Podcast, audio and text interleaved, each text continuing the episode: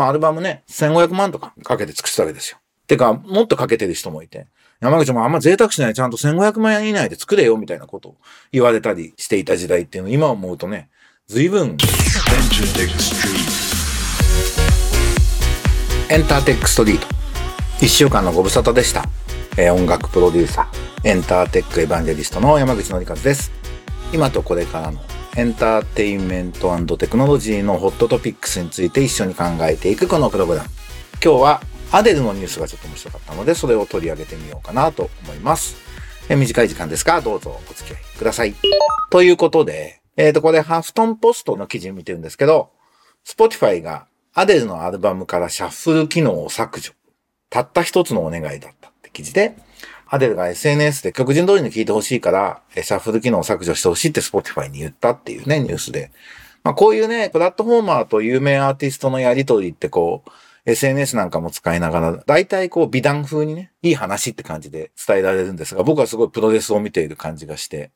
どこから虚実入り混ぜたプロフェッショナルのやりとりっていう感じが、えー僕が汚れた大人のせいかもしれないんですが、えっ、と、そんな風にいつも見てしまうんですが、今回もすごくそんな感じを、えー印象を受けてますが、まあ、あのーでもすごくいろんなことを思い出したり考えさせられるニュースだったので、アデルがシャッフル機能を削除してと Spotify に言ったって話からちょっとお話をしてみようと思います。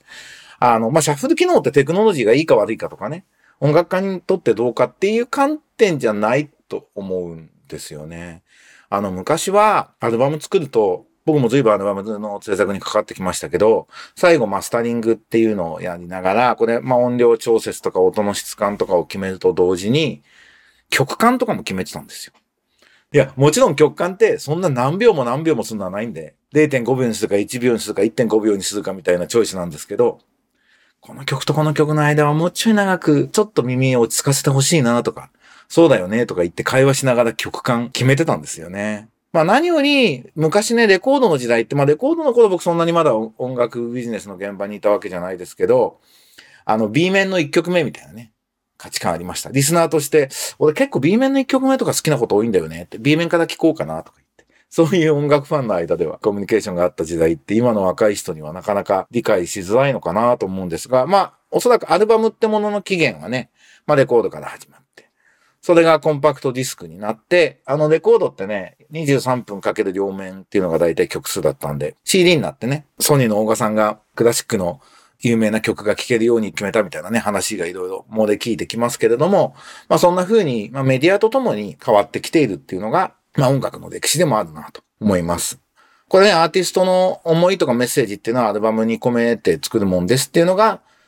だその昔はなかったんですよ。だからレコード以降の、まあ、歴史なわけですけども。でも、アーティストって大体誰か自分の好きなアーティストに人生を変えられて衝撃を受けてアーティストを目指すっていうパターンがほとんどなので、自分が好きなアーティストが好きになったきっかけのアルバムがあって、自分も創作するときにそういう風に作りたいな、みたいなことになっているっていう、まあ、伝承が行われているわけですよね。で、まあ、コンセプトアルバムみたいな考え方も出てきて、何か一つのコンセプトでアルバムを作るみたいなのが、まあ、なんていうかな、アーティストらしいこと、かっこいいこと、ユーザーもそこに向き合って、そこで楽しむっていうのが、まあ、音楽の深い聴き方みたいな時代があったんですよね。僕もその世代のリスナーでもあるんで、その気持ちはすごくよくわかるし、その楽しさみたいなのは、もちろんすごくポジティブに受け止めてるんですけど、まあ一方でそのメディアの変化っていうのにまあ表現が影響をずっと受けてきたっっていうのはね、えっ、とまあ事実なわけです。で、僕が音楽協会入った頃はもう CD 全盛時代で、もうそれがビジネスモデルにも影響を与えていて、当時は、いや、シングルは儲かんないからさ、アルバムちゃんと売って回収しようよっていうのがもう前提になっていて、1年間でアルバム1枚、3年間でアルバム3枚作っていく中で回収してアーティストを育てて盛り上げていってヒット曲出すっていうのは最後アルバムを売るためなんだよねっていうのが、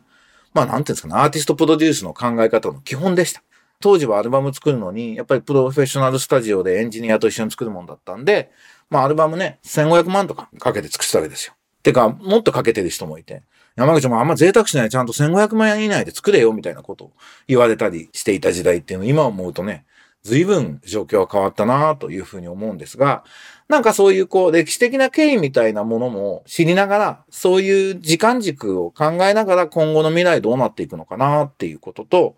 本質は何なんだろう？音楽の本質何なんだろうっていう、ビジネスの面での本質何なんだろうっていうことを考えることも大事かなと思います。だからまあ、アーティストとね、ファンのコミュニケーションが活性化していくことが大事で、アーティストが思いを込めて、精魂を込めて作った作品をファンが受け止めて、感動して、ファンになって、まあファンになって一生懸命聴いて感動してっていうループで、まあ音楽っていうものは、まあ素敵なビジネスであるっていうことに関しては、えー、今も変わってないのかなと思うんで、そこもこう多面的に見ていく必要があるかなと思います。で、最初にプロレスって言ったようにね、今回のアデルの話も、これ明らかに双方にプロモーション効果があったわけですよ。だから、ね、再生回数これで、アデルがアルバム出したってことを、このニュースで知った人もいるだろうし、実は僕もそうだったんですけど、みたいなことでは、まあそういう、こう、側面もあるってことは、えー、抑えた上で、僕なんか思ったのは、このニュース聞いた時に思ったのは、これじゃあ、アルバムの曲順違いも一緒に出せばいいのにって思いました。大体アルバムって別に曲順決めて作るわけじゃないんで、大抵は。出来上がったから曲順どうするって話になって。で、関係者みんなで話し合うんですよ。じゃあ、アデルは最終的に、まあこの曲順がいいってこの曲順にしたけど、実は、ミックスエンジニアは、この曲順がいいと思ってたんだよね、みたいな。おそらくあるでしょ。全く同じってことはないんで。プロデューサーはこっちがいいと本当は思ってた。それね、バージョン違いの曲順とか、シャッフルできないってやるんだったら出せばいいのになと。ね、そしたら、ファンが聞き比べしてくれたら、再生回数上がるじゃないですか。みたいなことを、なんでやない、やればいいのになって直感的に思いました。みたいなテクノロジーで変わっていくストリーミングサービスでスキップされるとお金が入んないからイントロが短くなって、そもそも曲がどんどんどんどん短くなってるみたいな変化っていうのは、まあネガティブに感じる人もいるかもしれないんですけど、まあそのメディアとともにポップミュージック、ポピュラーミュージックっていうのも変わってきたっていうのはこれ歴史なので、この先どうなっていくのかなっていうのを考えるのはすごく意味があることかなと思います。逆にこれでアデルのこの問いかけがきっかけで、やっぱりアルバムちゃんと曲順で聴きたいってファンが結構たくさんいるんだったら、それならフィジカルでいいじゃんっていうね、こともあるかもしれないですよね。それこそ曲感とかもちゃんと設定して、いい音にしてるから私の音源はレコードで聴いてくださいっていうね。で、今はまあ、大抵の国はもう Amazon で翌日届くんで、